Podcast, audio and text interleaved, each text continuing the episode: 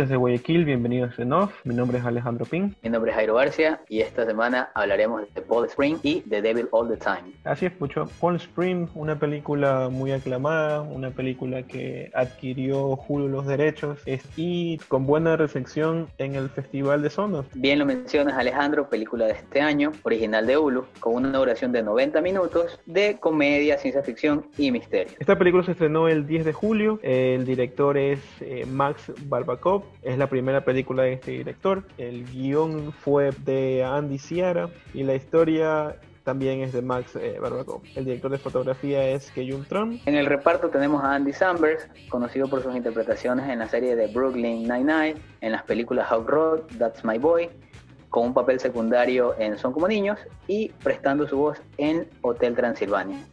Tenemos a Christine Miliotti, la cual aparece en series como Black Mirror y How I Met Your Mother. Luego tenemos a Jonathan Kimball Simmons, más conocido como J.K. Simmons, el cual lo vemos en Whiplash, en la saga original de Spider-Man y prestando su voz para la serie de Netflix BoJack Horseman. Tenemos también a Peter Gallagher, el cual lo vemos en series como The Californication y The O.C. A Camila Méndez, la cual aparece en Riverdale. A Meredith Hagner y Tyler O.H. Palm Spring es una comedia romántica que sigue la historia del encuentro casual entre el despreocupado Niles y la reluciente dama de honor Sarah en una boda en Palm Springs, que tiene un efecto dominó durante el evento. Las cosas se complicarán tanto que ya no podrán escapar del lugar ni de ellos mismos. Good day so far? Today, tomorrow, it's all the same. You! What is going on? Hey, get out of the water! Guess you followed me. It's one of those infinite time loop situations you might have heard about. That I might have heard about. Yeah. La película inicia con Niles, Alejandro. Vemos que Niles despierta junto a su novia Misty, probablemente en un hotel, y ella le menciona que trate de comportarse porque hoy es un día muy especial ya que es la boda de su mejor amiga. Así es, y así vemos a Andy Samberg, Niles, como un joven que está un poco despreocupado de la vida, vemos como él tiene poco formalismo hacia esta situación de la, de la boda y que claramente no le está haciendo caso a lo que dice la novia. Desde el inicio lo vemos que él hace el brindis de la, de la boda con un mensaje sumamente profundo que posiblemente encajaría con lo que viene después, la introducción de Sara, interpretada por Christine Miliotti. Vemos a Sara, una chica que está perdida, un poco desubicada, ella misma se llama como la oveja negra de la familia. Bien lo menciona, se la ve súper que desinteresada por la vida, súper que desinteresada por el momento. A pesar de que recordemos que es la boda de la amiga de Misty, que resulta ser la hermana de Sara pero se siente que ella está por compromiso, está un poco desorbitada, ella solo quiere beber un poco de alcohol y olvidarse del momento. Y como vimos en el brindis, el mensaje se centraba en eso, en, en el momento que una persona nace, que está perdida, que está sola, y fue para salvar a Sara, porque a Sara en ese momento le tocaba hacer el brindis como la dama de honor de la, de la boda. A partir de ese momento, Niles llama la atención de Sara y comienzan a entablar conversación, y mediante estas conversaciones, Sara se da cuenta de que Niles es una persona que aparenta ser o trata de mostrar un, cierto tipo de, de, actitud, pero que en realidad él se encuentra en otro estado mental totalmente opuesto a lo que proyecta. En este punto nosotros no comprendemos a cabalidad el personaje tanto de Niles como de Sara, ya que vemos a Niles como una persona despreocupada, que no le da mucha importancia a las cosas, pero con mensajes muy profundos que te dan al análisis de ciertas cuestiones de la vida, muy, muy profundas. Y es lo que llama la atención de Sara, como lo mencionas. Y llega un momento de esta relación, se podría decir efímera de ambos, en la cual entra otro personaje, el personaje interpretado por J.K. Simmons, el cual es el nombre Roy, que rompe totalmente la velocidad y se podría decir que la escena o el momento del cual ellos están viviendo, Alejandro. Niles y Sara se habían alejado un poco tratando de conversar, tratando de profundizar un poquito más en, el punto de vista que ambos tienen. Y repetidamente vemos a, a Niles que le incrustan un flechazo y empieza a escapar y no sabemos de qué o por qué. Esa fue la, Pucho, esa fue la escena más impactante que, que, tuvo la película en realidad y más brutal. Eso fue repentino, brusco y con todo el sentido del mundo. Y esta escena es la que da pie a entender todas las actitudes de nuestros personajes, Alejandro, ya que nos encontramos con un loop temporal, Alejandro, que es la base de esta película. Roy en realidad es un personaje como tal. Roy es un invitado más en la boda que llega a tener un poco de empatía por Niles. Tratan de entablar una conversación, se dan cuenta que tienen muchas cosas en común y se pierden en el alcohol y las drogas. Y es así como Roy forma parte también de, este bucle en el tiempo. Él llega a mencionar, quiero vivir este día por siempre, lo cual hace clic en la cabeza de Niles y en su estado mental con toda la droga, con todo el alcohol, pensando por él más que su mente, lo lleva al punto donde lo lleva a esta locación, la cual genera el bucle, genera este, este loop, para ingresarlo a, a, Roy, para que pueda revivir este día por siempre. Pero vemos que no termina de la mejor manera, Alejandro. ¿Qué no sucede era, después de esto? No era específicamente lo que Roy quería. Y a partir de este momento, Roy lo detesta con toda su vida por la eternidad a Niles y trata de, de, atraparlo, no trata de atraparlo, lo atrapa, lo mata, lo recontramata, lo vuelve a atrapar, lo vuelve a matar, lo caza, es su conejito de India.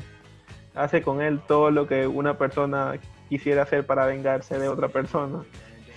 Y Niles está acostumbrado, él simplemente escapa de él, ese es su día a día, él escapa de él, si lo ve escapa, si no puede escapar, no escapa.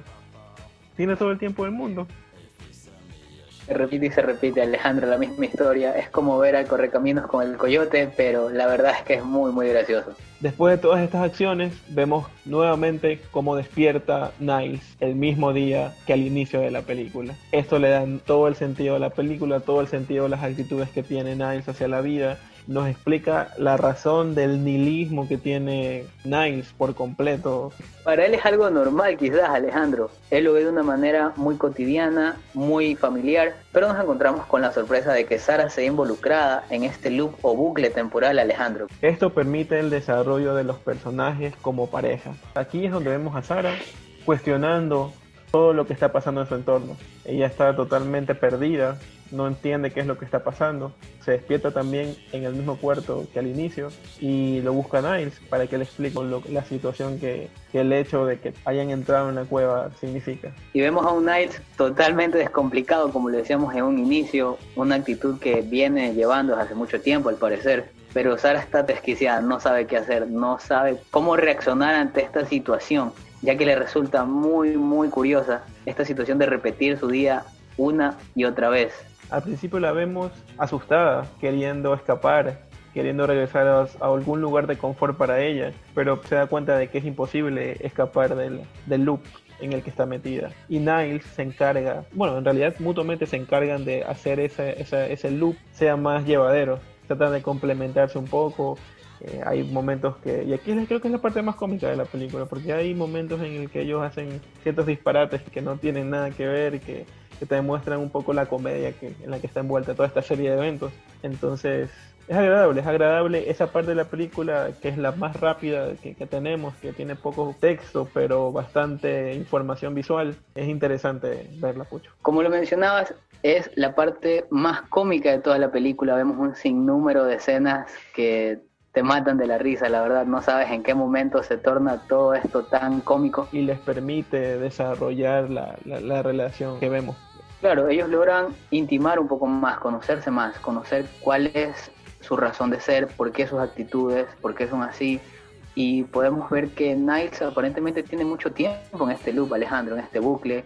Niles, Niles le comenta todo lo que él ha hecho durante este tiempo, le comenta que él ha tratado de quitarse la vida muchas veces. Y ya de hecho ya se cansó de hacerlo porque ha experimentado todas las formas de morir y dentro de estas formas de morir ha llegado al momento más crítico que se puede estar en un hospital hasta perder la vida y le comenta que a pesar de que al día siguiente nuevamente amanecen, ¿en qué fecha Pucho? Amanecen un 9 de noviembre Alejandro. Exactamente, el 9 de noviembre, ese es su día, repetirlo enteramente hasta el final de los tiempos. Vemos que Niles le comenta a, a Sara que, que no hay mucho más que hacer, más que compartir el día a día y dentro de todo hacer el menor esfuerzo y disfrutarlo al máximo. Pero en un punto vemos que Sara se cansa, llega un punto de quiebre para ella, llega un punto de revelación, por así decirlo, en el cual ella quiere buscar la manera de salir de este loop o de este bucle y trata de una y otra forma sin poder llegar a lograrlo.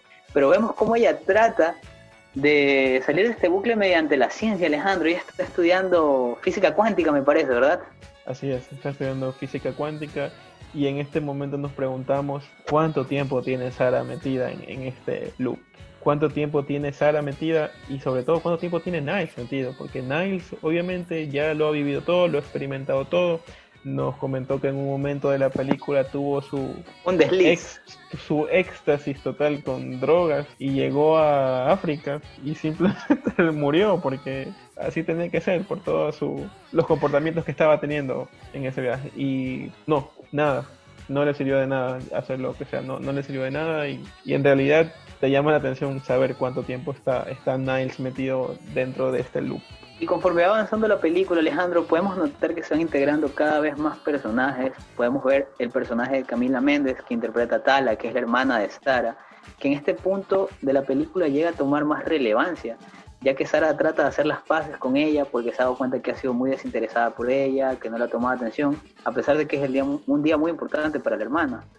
Y trata de hacer las paces revelándole ciertos secretos para ver si esa es una manera para romper ese loop. Ella piensa o intuye que tiene que hacer las paces con todos para poder escapar de esto.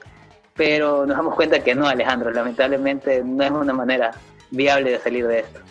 También vemos el personaje de Abe, que es el novio de, de, Tala, el cual vemos que en un punto llega a ser muy relevante porque la culpa de Sara hacia la vida y por qué se siente tan culpable y por qué su actitud hacia su hermana y hacia su boda. Sara trata de arreglar su relación con la hermana también pensando que eh, todo esto le está pasando debido al karma, que el karma se está manifestando en ella. Entonces ella piensa que una de las soluciones es tratar de darlo todo lo de ella para el bien, por el bien común del resto, para el bien común. Tratar de dar lo mejor de ella para recibir tal vez a cambio de, esto de aquí, poder salir del, del loop en el que está metida, pero nos damos cuenta de que eso no sirve. Pero al terminar esto vemos que no es un escape viable, Alejandro. Ella simplemente con hacer las paces con todos no sale del loop y vemos que llega un punto de desesperación máxima en el cual ella trata de todas formas de salir de esto. Estudia física cuántica, tiene conferencias con profesores de universidades, incluso me parece que hizo hasta un masterado de física cuántica, Alejandro. Imagínate hacer eso repitiendo día a día, día a día, estudiando y estudiando. ¿Qué tiempo pasaron ellos en ese loop? Esa es la incógnita, Alejandro. Exactamente. Nosotros no sabemos qué tiempo lleva Sara. Imagínate qué tiempo lleva Niles, Alejandro. Y si lo vemos desde ese ángulo, en realidad nos fijamos de que una vez que Sara entra en este bucle de tiempo, ella no quiere estar ahí. Ella no le llama la atención para nada estar ahí, a pesar de que tiene momentos muy agradables con Niles, en el que se conocen como lo mencionamos. Sara quiere seguir con su vida, quiere seguir avanzando, no quiere despertarse en el momento y la razón la encontramos porque la encontramos explicada el por qué y es una razón muy fuerte por la que ella desprecia este momento con toda su vida. Pero por otro lado, Niles, en el tiempo que sea que haya estado repitiendo su día 9 de noviembre, él ya perdió el sentido del tiempo, en realidad, él no sabe nada, él, lo único que hace es disfrutarlo, él como lo dije hace un rato, el, su nihilismo está expresado al máximo. Pero Sara, a diferencia de Niles, busca la forma y lo hace estudiando, Pucho. A este punto, Sara de la desesperación comienza a implementar mediante experimentos todo lo aprendido de física cuántica durante este loop o bucle temporal. Vamos a experimentaciones hasta con cabras, Alejandro, que me parece algo sumamente descabellado, por así decirlo, pero es una manera de la cual ella busca salir de esto. Y aquí podemos ver un cambio de actitud de Niles hacia la vida en realidad. Vemos que su actitud cambia totalmente, ya que tiene miedo de salir de este bucle, tiene miedo de seguir con su vida, Alejandro. Pero es como su zona de confort. Ya esto ya no es algo nuevo para él. Es algo que ha repetido por tanto tiempo que es lo normal, es su cotidianidad. Y en realidad, como seres humanos, nos adaptamos fácilmente a lo que, vemos que es eh, confortante para nosotros. Y bueno, como tú decías, lo, lo, que tiene que ver con los experimentos es que vemos que Sara logra especializarse ya en lo que tiene que ver con física cuántica, pero seguramente tenía la idea completa en su cabeza para que su teoría en realidad, porque siempre es una teoría, porque no hay forma de comprobarla, pero su, la teoría que ella tenía la pudo comprobar.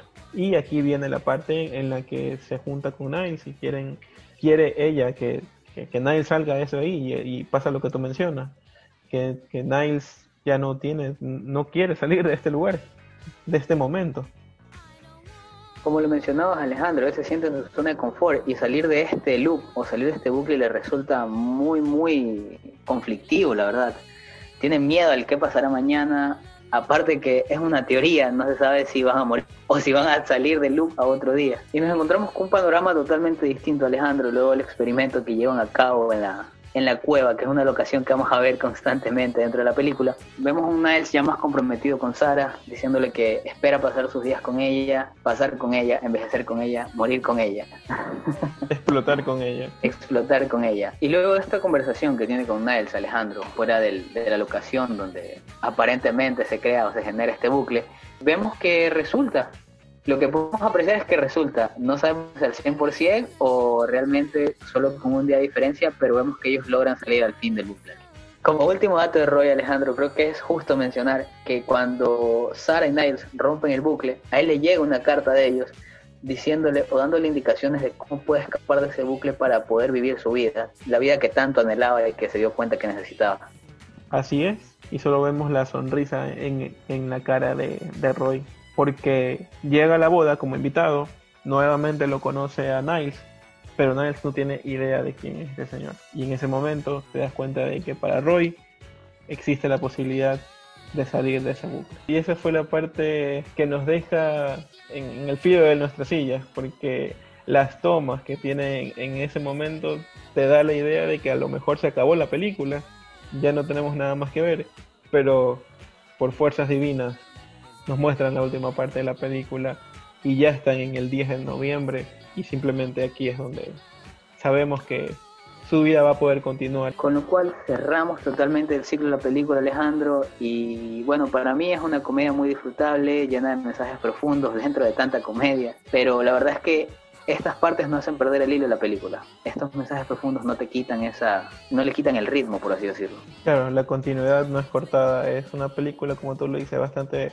eh, agradable, eh, muy refrescante de verla, a pesar de que en, en, estos últimos tiempos tal vez hemos visto películas con una trama similar, de que el personaje principal se despierta en el mismo día y van desarrollando la forma de cómo poder escapar de esto de aquí. Pero aquí es un poco diferente porque a nadie no le interesa escapar. Esa fue su forma de ver las cosas simplemente. Es algo, yo lo veo como nuevo, como eh, he leído por ahí, tiene bastante similitud y tiene bastantes puntos que toma de esta película del 93, El Día de la Marmota, eh, lo cual es, es, bueno porque te hace dar ganas de, de revivir nuevamente esta película y, ver la, las buenas actuaciones y el, la buena trama que tiene esta película también. Y te hace compararla por un momento. Entonces Alejandro, ¿qué puntuación le pones a esta película?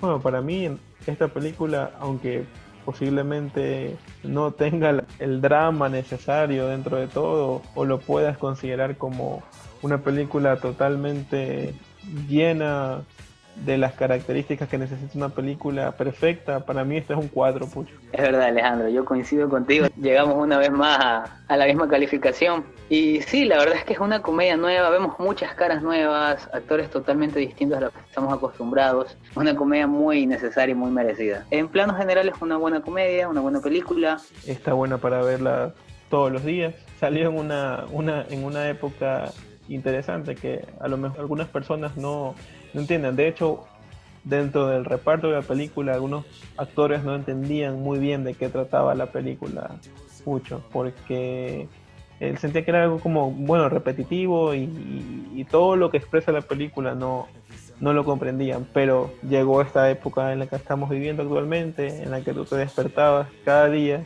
en tu casa, no podías salir y te vas convirtiendo como en el personaje de, de esta película. Eh, te, explica y te hace sentir identificado hasta cierta forma de, lo que estás viendo en la pantalla. Cuatro en calificación de no para esta película Palm Springs. Y con esto, Alejandro, podemos dar paso a nuestra siguiente película, The Devil All the Time. Excuse me, preacher. You got time for a sinner? You know, I studied something. It's called the delusion. A belief that is untrue.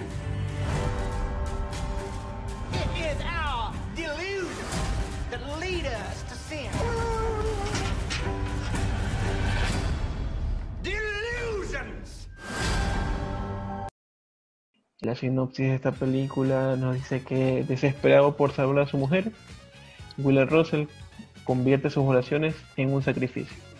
Las acciones de Russell llevan a su hijo Arvin a pasar de ser un niño que sufre de abusos en el instituto a convertirse en un hombre que sabe cuándo y cómo pasar a la acción. Los acontecimientos que se dan en Knockin' Off, Ohio, desatan una tormenta de fe, violencia, redención que se desarrolla a lo largo de dos décadas. Esta película ha tenido una recepción un poco dividida, Pucho. Hay personas que sienten que es una buena película, que tiene un reparto bas- bastante consistente y hay otras personas que piensan que, bueno, todo lo contrario, no, no, no tienen tanto apego, no sienten tanto apego y tienen mucha crítica hacia esta película recién estrenada. película producida por Netflix. Nuevamente hablamos de una película producida por Netflix de este año. Como lo mencionabas, la película es ambientada en los años 50, 60 en Ohio, en Estados Unidos. Una película con 138 minutos de duración, Alejandro. Para mi gusto, una película un poquito, poquito larga, la verdad, más de lo necesario. Ya vamos a hablar más adelante de eso. De género de crimen, drama y un thriller. Recordemos que esta película está basada en su novela homónima, escrita por Donald Ray Pollock. La película es dirigida por Antonio Campos. Esta es la quinta película de- del director. Entre una de sus películas más conocidas está Christine del año 2016. El guion es de Antonio Campos junto a su hermano Pablo Campos. El director de fotografía es eh, Lol Crowley. Y entre sus obras más resaltantes tenemos TOA, eh, Black Mirror y Utopía. Series que, que- en realidad han generado mucho impacto en el público. Es muy buena, Alejandro, la verdad. En el reparto tenemos por su parte a Robert Pattinson. Recordemos que lo vemos en Tenet, que recién también salió este año. Robert Pattinson tiene un año muy, muy cargado, Alejandro. Tiene Tenet, tiene The Devil All the Time, va a estar grabando Batman al momento. Lo recordamos de la película de Twilight Saga, ha sido una saga igual que esta película, amada por muchos, odiada por otros. Tenemos también a Tom Holland, el cual interpreta la nueva saga de Spider-Man y también actuó en la última película Dolittle, en la cual actuó con Robbie Downey Jr. Tenemos a Bill Skarsgård, que lo recordamos de It, de Deadpool 2 y de Divergente. También tenemos a Sebastian Stan, el cual interpreta en las películas de Marvel al Soldado del Invierno y también apareció en la película de Martian con Matt Damon. También tenemos a Jason Clark, tenemos a Elise Scanlon, tenemos a Riley Cute y tenemos a Hailey Bennett. Esta es una película que entra en el género de suspenso, un poco gótico, drama y crimen, enfocado totalmente en el crimen. Y aquí nos encontramos con esta historia bastante cronológica, un detalle cronológico bastante extenso, Pucho. El director trata de mostrarnos todo el contexto de la película, tratan de explicarnos, a partir de la voz en off, tratan de explicarnos y que el público tenga algún tipo de entendimiento de todo lo que está sucediendo a través de los años. Vemos a Wheeler, personificado por Bill Skarsgård, un joven, como empieza en la película. Esta película, como lo mencionamos, tiene alrededor de 20 años de cronología que nos cuentan. Eh, vemos a Willard, una persona que es muy religiosa, porque la película está basada en, este punto de, Estados Unidos, entre el centro y sur de- del país, que la gente es muy devota, muy devota hacia su Dios. Todos los ven de manera distinta. Básicamente ese, ese es el, enfoque que tiene toda la película. Así es, Alejandro. Una de las primeras escenas que podemos apreciar de la mano de Bill Skarsgård encarnando el papel de Willa Russell es en la Segunda Guerra Mundial, pasando por un hecho que va a marcar al personaje en realidad. Es la que va a cambiar al, al personaje en sí y va a dejar algo muy marcado en su mentalidad, como bien lo mencionabas, en el tema religioso. Él participó en la Segunda Guerra Mundial A partir de esto, Wheeler trata de tener un poco, un poco de momento familiar. Regresa a la casa de su madre, se casa, tiene su hijo, que es eh, quien en realidad va a tomar el, protagonismo de la película. Algo muy importante que destacar es el arma que él trae de su retorno, en su retorno de la, de la Segunda Guerra Mundial. Recordemos que es un arma de fabricación rusa, la cual va a ser el hilo conductor de toda esta película, Alejandro. Va a ser un elemento que va, vamos a ver constantemente. Punto importante que mencionar. En el desarrollo de este personaje, eh, vemos que Bill Skarsgård está haciendo un papel totalmente distinto como en cada película y su, su talento como, como actor es destacable en realidad. Vemos que tiene un, tiene un reparto bastante amplio y de personajes de una u otra forma bastante conocidos en el medio, pero ya, ya después cuando analicemos un poco más a cómo, cómo se desarrolla la película, nos vamos a dar cuenta de que es fundamental la, actuación que entrega eh, Bill Skarsgård la película está contada y tiene muchos saltos en el tiempo, Pucho.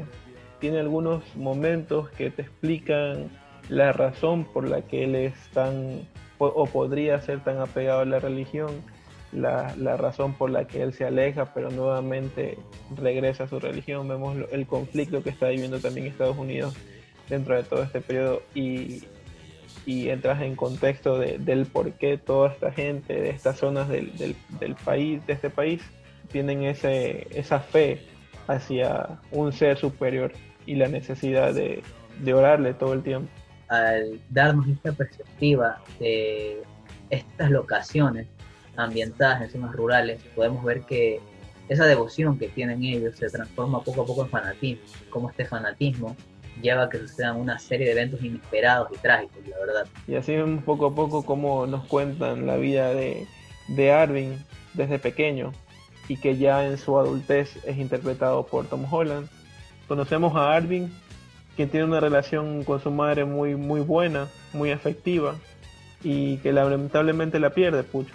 Pierde a su madre debido al cáncer que, que desarrolla Sí, Alejandro, vemos que el papel interpretado por Hailey Bennett es muy corto en esta película, la cual encarna a Charlotte Russell, esposa de, de Willard y madre de Arvin.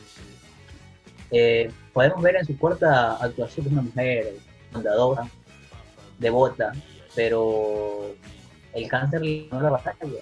Y este es un punto muy importante de la película porque vemos cómo la salud mental de Willard se ve totalmente afectada a partir de este momento.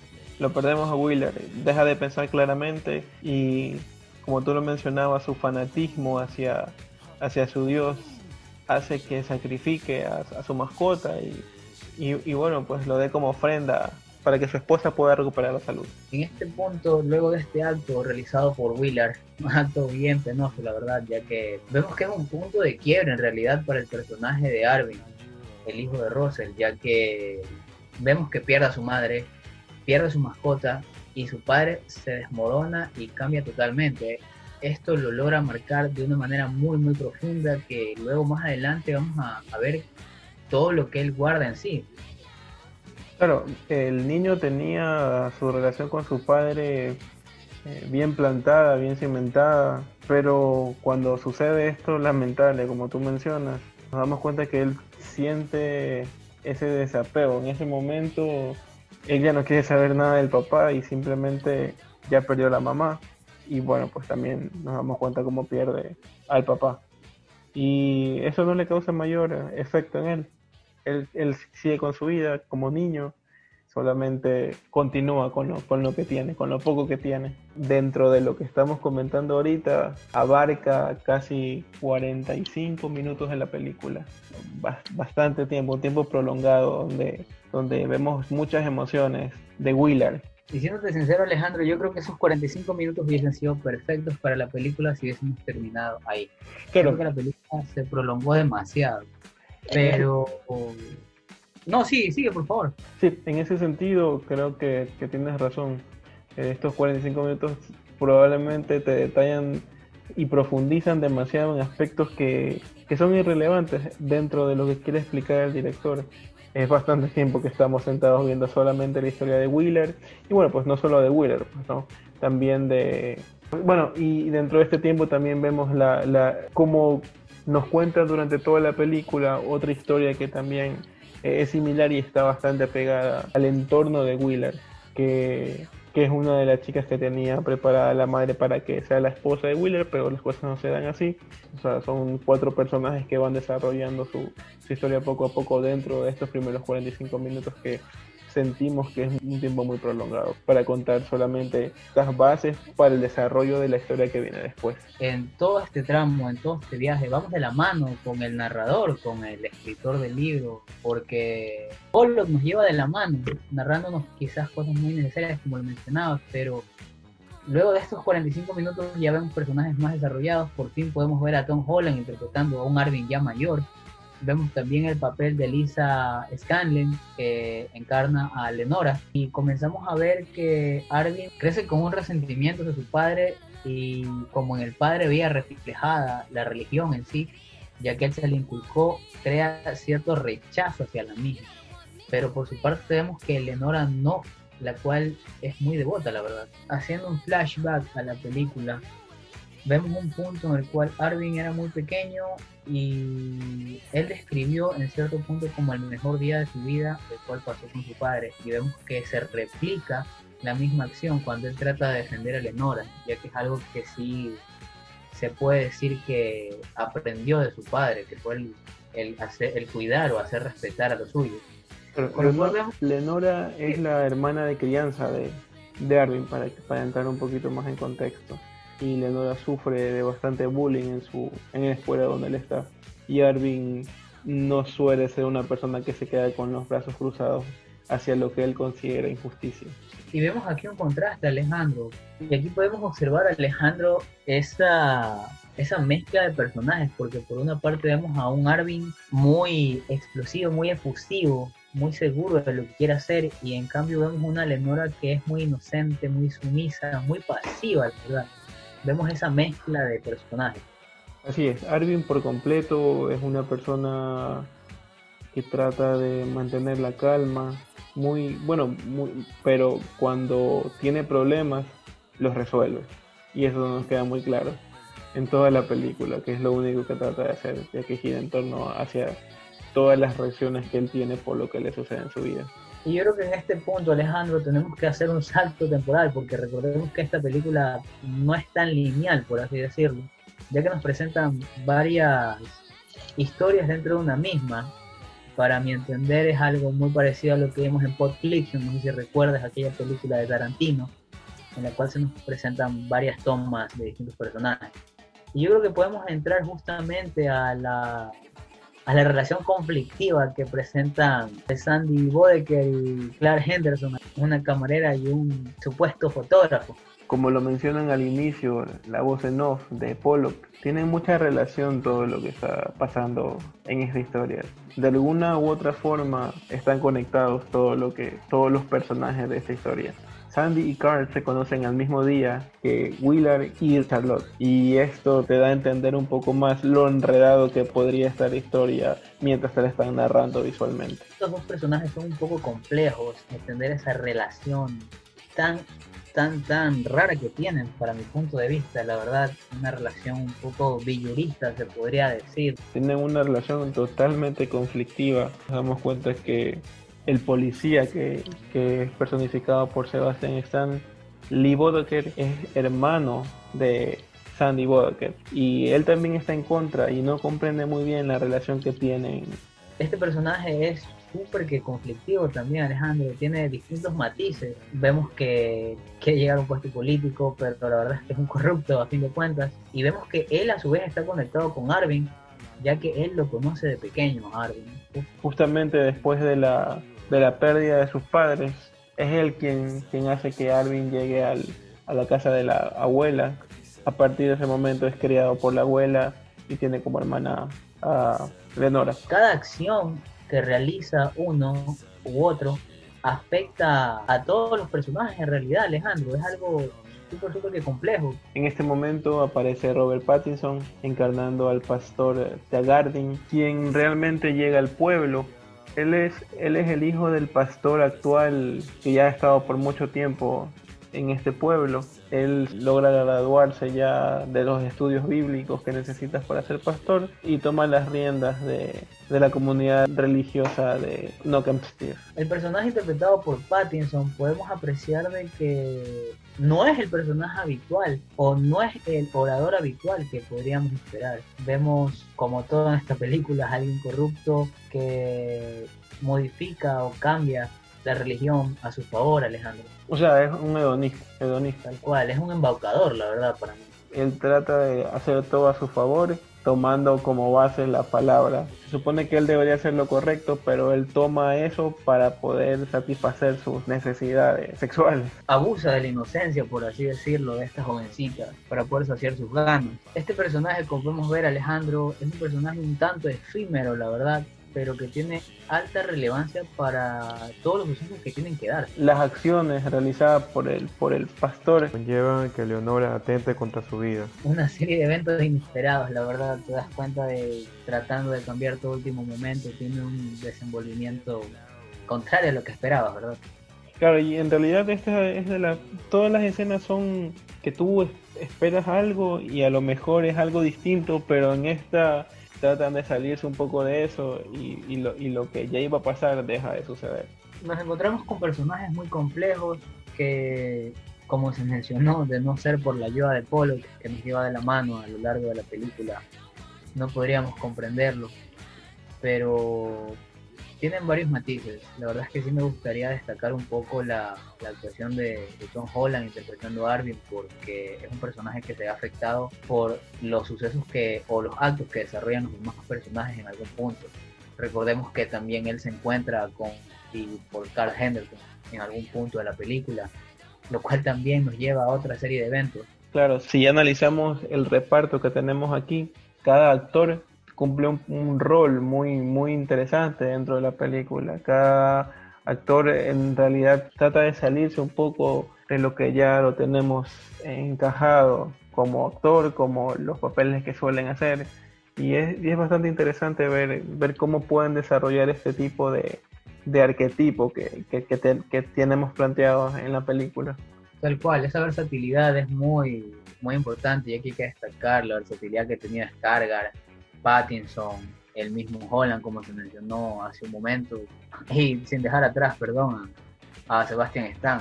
Sí, se- en que- realidad fue uno de los mejores personajes que, que vieron en la película. Muy aparte porque, bueno, como hemos dicho, eh, las películas tienen sus divisiones de momentos y en la primera parte son los primeros largos 46 minutos de, de la historia de fondo, pero en la historia principal que, que- que nos comentan, él para mí se roba el show. Él, es- él es el personaje que tiene un tiene cierto tiempo en cámara y, y este tiempo es bastante aprovechado para él para poder demostrar sus grandes dotes de, de actor. Y lo puedes ver, eh, en la película lo ves prácticamente como Lee Bodoker, no lo ves como, como Buckley, no lo ves como Winter Soldier. Es, Sí. es bueno el desapego del personaje, es bueno como, como es versátil. Exactamente, ves a alguien totalmente distinto. Es algo así como que él dijo, yo soy otra persona, forma, mis expresiones faciales son estas de aquí, mi corte de cabello es este de aquí, mi forma física es esta de aquí, yo soy este personaje, el acento totalmente distinto, no te das cuenta de quién estás viendo en realidad, no lo puedes encasillar en, en algo que él previamente hizo porque es alguien renovado. mencionando el acento, yo creo que para mí fue uno de los puntos más flacos de la película. Siento que ese acen- acento sureño ¿No te pareció? no, no, no, no logran llegar al, al, al- al tono de voz que se busca. Recordemos que también, bueno, Holland no es estadounidense, ni tampoco Pattinson. Por más que tratan de llegar al, al tono, por así decirlo, o tratar de terminar o darle forma a este acento, no, lo veo un poquito forzado en ellos. La actuación de Holland, a pesar de que sí fue buena, me quedó debiendo ciertas partes. Pattinson también, no siento que encarna tan bien al personaje. Pero la verdad es que, bueno, es una película que para mí tuvo un cast muy, muy sobrecargado y no fue lo que esperaba, la verdad. Claro, yo tengo tal vez unos puntos de vista un poco diferentes a los tuyos. Para mí, si empezamos por Bill Skarsgård, me pareció excelente su rol, todo lo que hizo acorde. A lo mejor su, la juventud que él tiene no lo ayuda tanto como para desarrollar el, el papel de un padre que es ejemplificador, eh, un padre que, que se trata de estar pendiente de su familia. Pero ese es un detalle que a lo mejor, porque está en la mitad de, de esa edad, en realidad todo el elenco están entre los 20 y 30 años y como tú lo dices, más que por el acento, porque a lo mejor eso ahí, si tienen cierto parecido, ya uno se le se, se olvida esa parte. Pero Tom Holland también, su personaje no, no me llenó por completo en el sentido de que los rasgos tal vez que debería tener la agresividad que tiene este el ser que él personifica no, no, no me llenó por completo esa parte. Pattinson también era una persona que desde el primer momento que lo ves te genera un tipo de, de empatía a lo mejor, pero te das cuenta que es alguien totalmente detestable. Lo, lo siento como que está muy joven también para ese tipo de personajes a lo mejor en un par de años lo, lo, ponemos ahí mismo y va a ser excelente. Para mí Sebastián Stan fue el que se llevó el, el, show en esta película. Y lo lamentable, pero tal vez justificado por la época, podría ser la parte de la, del reparto femenino, de, del desarrollo o de los tiempos en cámara que tienen las, las mujeres de esta película. Desde mi punto de vista, yo digo que por el tiempo en el que vivían, los años 50, 60, tal vez las mujeres no tenían tanto protagonismo o, su, o las ideas que ellas tenían no eran tomadas tanto en cuenta. Sin embargo, vemos el papel de Riley Cook y se enfocan mucho más en, en, en, ese personaje porque ella sí tiene sus momentos de, distorsión, sus momentos en el que no está contenta con su vida, quiere hacer un tipo de revolución en su vida y no se quiere quedar encasillada como sí están encasillados los otros personajes de las mujeres que también vemos en esta película, que simplemente cumplen la función de lo que una mujer con el estereotipo de, la, de los 50, 60 solían hacer. Sí, Alejandro, bien lo mencionas, quizás el tiempo de pantalla que tuvieron, o por así decirlo, la el impacto que tuvieron ellas en, en, en la película o en la historia, como lo queramos ver, fue un poquito desaprovechado. Recordemos que tenemos un buen reparto, la verdad. No, no podemos menospreciar toda la trayectoria que tiene. Extenso bueno, reparto. Quizás, extenso reparto, quizás fue un muy, muy desaprovechada esa parte. Para mí, la verdad, la película la puedo describir como en una sintaxis, podríamos decir que es una serie de eventos inesperados. Un lugar lleno de fanatismo religioso que lamentablemente fue abandonado por Dios hay demasiados saltos temporales también que quizás en algún punto golpean la historia, pero película buena, muy extensa la verdad para mi punto de vista. Ahí vemos las escenas que, o, o, las, bueno, no tanto como las escenas más importantes, sino más bien los momentos más importantes. Primero la venganza que tiene Arvin con los bullying de Lenora, que en realidad se se destaca, vemos en todo su poderío Spider-Man con la coreografía de golpes y esto es en base al mejor día de la vida de Arvin, que fue cuando el padre golpeó a dos cazadores por haber hablado mal de eso y le dijo que siempre hay un momento específico para uno poder ejecutar este tipo de, de respuestas violentas. Otro momento a destacar es se podría decir que el inicio al cierre de todas las historias, Alejandro, de todas estas cápsulas que tenemos, es de cómo Arvin da, da fin a, a este ciclo o a esta serie de abusos por parte del predicador. Cómo se desenvuelve y cómo lo interroga prácticamente, tratando de sacarle todo. Y claro. el trágico final que él mismo tiene, ¿no verdad? Exactamente, al momento de que el pastor comienza a dar rienda suelta a sus bajos, a sus bajas pasiones. Eh, lamentablemente una de las personas que sufre es Lenora porque se deja envolver por, por todo lo que el pastor le dice y lamentablemente Lenora queda embarazada y el pastor no quiere aceptar nada de lo que está pasando porque, porque él dice que esto arruinaría su reputación como pastor. Entonces en este, en este preciso momento es cuando en, la, en el sermón semanal que él da habla sobre la, las ilusiones que uno puede tener en la cabeza y cómo el diablo hace que tú puedas pensar una cosa que en realidad no es. Entonces todo esto aquí es en base a, lo que él sabe que está pasando. Ese sermón justamente es escuchado por Arvin, que llega al templo a hacer lo que él considera justo. Aparece una vez más en escena esta arma, recordemos de fabricación alemana, que había sido del padre de Arvin, y vemos cómo funge de hilo conductor ahora sí para cerrar todas las, todos estos ciclos, como se mencionó hace un momento, ya que cerramos un ciclo con este pastor y pasamos a cerrar un ciclo con esta pareja muy tóxica, Alejandro, de Sandy Carl. Una vez que Alvin logra hacer justicia por lo que le había pasado a Lenora, empieza su vida. Eh, lamentablemente lo vemos a Arvin alejarse de su pueblo, alejarse de su familia, para no ser encontrado por la policía que, que, lo está buscando ya. Como esta película se trata de que cada personaje tiene eventos desafortunados, Arvin llega a las manos de Sandy y Carl. Llega de una manera un tanto cliché, por así decirlo, para este modo Sandy que tenía esta pareja. Lo recogen en la carretera, se lo llevan y vas sintiendo la tensión, Alejandro, en este punto, porque no sabes cómo va a terminar. Tú esperas que no le pasa nada a Arvin, pero a la vez no sabes cómo va a reaccionar Cao.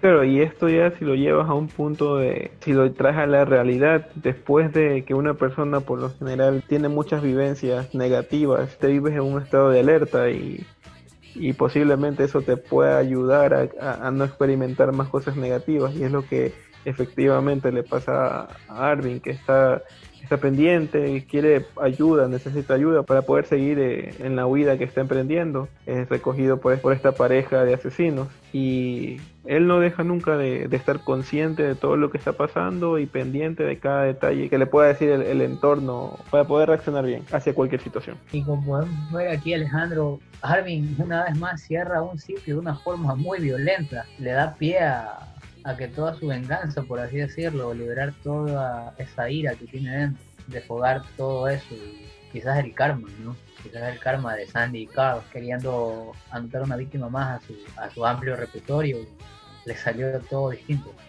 Luego vemos a Arvin que en un momento de nostalgia regresa a su casa donde vivió su infancia, Alejandro.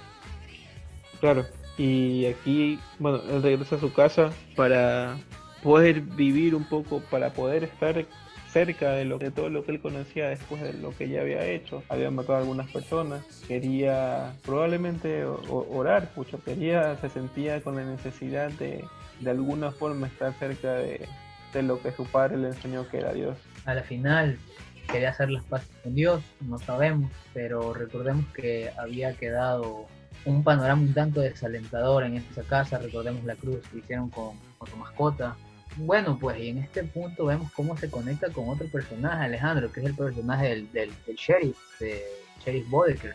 Vemos a Sebastian Stan nuevamente aparecer en escena.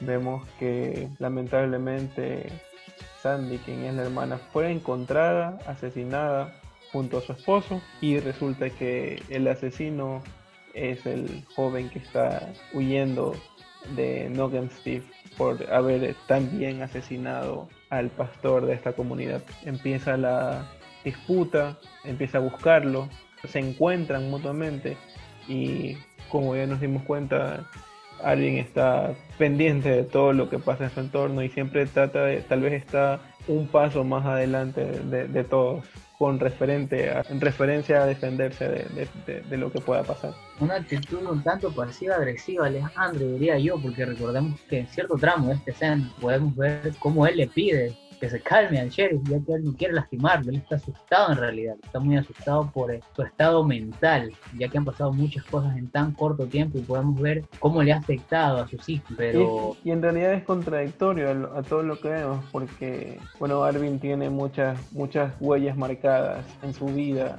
muchas situaciones lamentables que ha vivido pero no se lo podría considerar como una persona que quiere agredir al resto, como alguien que no le importa a nadie, sino solo él, y, quiere solamente cumplir sus necesidades de, matar o, algo parecido.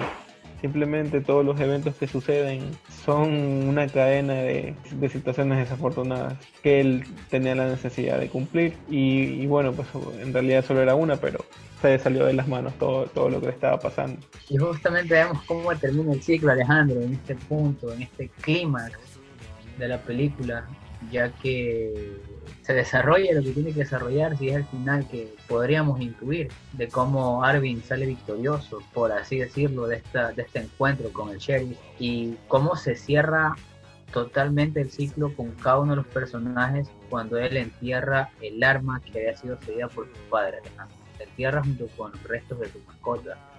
Y recordemos que esta arma funge como hilo conductor entre todos estos cierres de ciclo. Estamos casi hablando del minuto 135 de la película y nuevamente nos recordamos por qué es tan extensa esta película y no lo, no lo entendemos. El diablo todo el tiempo simplemente no podía ser así de extensa. El libro seguramente tiene muchos detalles que aún en, lo prolongado que es esta película estoy seguro de que no nos dicen. Y esto definitivamente es algo que reduce la calificación que nosotros le podemos dar a esta película. Eh, un poco en líneas generales, Pucho, me pareció una película con amplio trama, con muchos personajes que están conectados entre sí. A lo mejor ciertos, ciertos momentos de la película son totalmente innecesarios. A lo mejor nos damos cuenta de que la violencia, aunque uno no, lo- no la quiera, en ciertas situaciones es necesaria, pero simplemente va a generar más violencia. Y en líneas generales, eh, no me gusta. No, bueno, en líneas, en líneas generales cada historia está contada dentro de lo que uno podría esperar. Bueno, Alejandro, comparto contigo ciertos puntos. La verdad es que la película, a gusto personal, fue demasiado extensa. Pienso que la narrativa, mm, sí, puede ser cierto que en algún punto sea bueno que te expliquen ciertas cosas, pero ya la narrativa constante y esa llevada de la mano del narrador quita cierto interés o, o en ciertos puntos le quita cierta atención a la película que creo que sería necesaria de que tuviera podemos ver todo ese cambio de la devoción religiosa allá un fanatismo y de cómo este afecta a cada uno de los personajes. Como lo mencionaba en algún punto de nuestro análisis, Alejandro, se me hizo muy familiar a, a los recursos tomados por Spot Fiction, en el cual todas las historias se entrelazan. Eh, los cierres fueron muy buenos, pero yo creo que para la calidad del, del reparto que tenían me quedó debiendo bastante. Pero creo que lo que más le resta a la película fue justamente lo que se mencionó y se ha mencionado a lo largo de todo nuestro análisis, Alejandro, fue eh, la prolongación de la película, fue muy, muy larga. Y yo creo que sí el aspecto de la calificación, me gustaría saber tu calificación, Alejandro, por favor. Bueno, antes de darte la calificación, el reparto de la película también a mí me quedó debiendo un poco. Podría haber sido más variado, tal vez en, en las edades que cada, que cada personaje estaba supuesto a tener. Y esto me como que me bloqueó un poco la sentirme más a gusto con lo que estaba viendo. Y mi calificación para esta película es un 3.2. Tiene una imagen decente, el sonido es el apropiado, eh, el montaje de toda la película es un poco repetitivo porque las locaciones sí, sí se, se, se repiten bastante. La puesta en escena es lo que tiene que ver un poco con, con lo que estamos hablando de los de los personajes y todo lo que tiene que y todo lo que esto encierra la narración de toda la película también me, me gustó y la voz en, en off a mi parecer era necesaria para, para que te deje claro qué es lo que está sucediendo en realidad entonces todo esto de aquí todo, todos estos aspectos de, de la película a mi parecer son da un 3.2 para esta película Por mi parte, yo le pongo un 3.5, Alejandro, y te preguntarás por qué si la has criticado tanto. Exact- exactamente, ese es un, un buen detalle, una buena pregunta que necesita ser respondida en este momento, por favor. Mi respuesta a esa pregunta, Alejandro, y esa incógnita, es que me gustó mucho ese recurso, como te mencionaba. Soy un fan de Tarantino, la verdad, y al asociarla o relacionarla con ese tipo de narrativa, es lo que me generó un poco de empatía a la misma. Me pareció algo muy bueno que hayan considerado al escritor del libro para que realice la narrativa, ya que quién mejor que él para poder hacerla, a pesar de que me he quejado mucho de que te lleva de la mano. Pero creo que para un público no tan maduro, que no esté tan acostumbrado a este tipo de películas, es necesario para lograr comprender, porque la verdad es que sí te pierdes en la película si, Si te distraes por un momento, te pierdes y no logras entender a cabalidad. Eh, los personajes, ciertos personajes a destacar, como el personaje del sheriff Bodeker, interpretado por Sebastian Stan, rescatan mucho la película, también el, interpretado por Bill Skarsgård, también, bueno, la interpretación de Tom Holland, de Pattinson, a pesar de que ya mencioné que no fue del todo de mi total agrado, pero es bueno verlos interpretar otros papeles, pero es por eso más que nada, Alejandro. Y es eso, Alejandro, la puntuación general, ¿me podrías ayudar? La calificación final de NOS es 3.4 y con esto cerramos el programa de esta semana. Queremos agradecerles mucho por escucharnos en esta oportunidad. Recuerden que pueden seguirnos por nuestras redes sociales en Instagram como en off-podcast. Así es, Pucho. Agradecemos mucho que nos sigan. La próxima semana estaremos hablando sobre una de las películas más aclamadas de todos los tiempos. Estamos hablando, por supuesto, de The Shining. Y junto a esta película estaremos hablando de la secuela Doctor Sleep. Hasta la próxima. Y recuerden, estamos en off.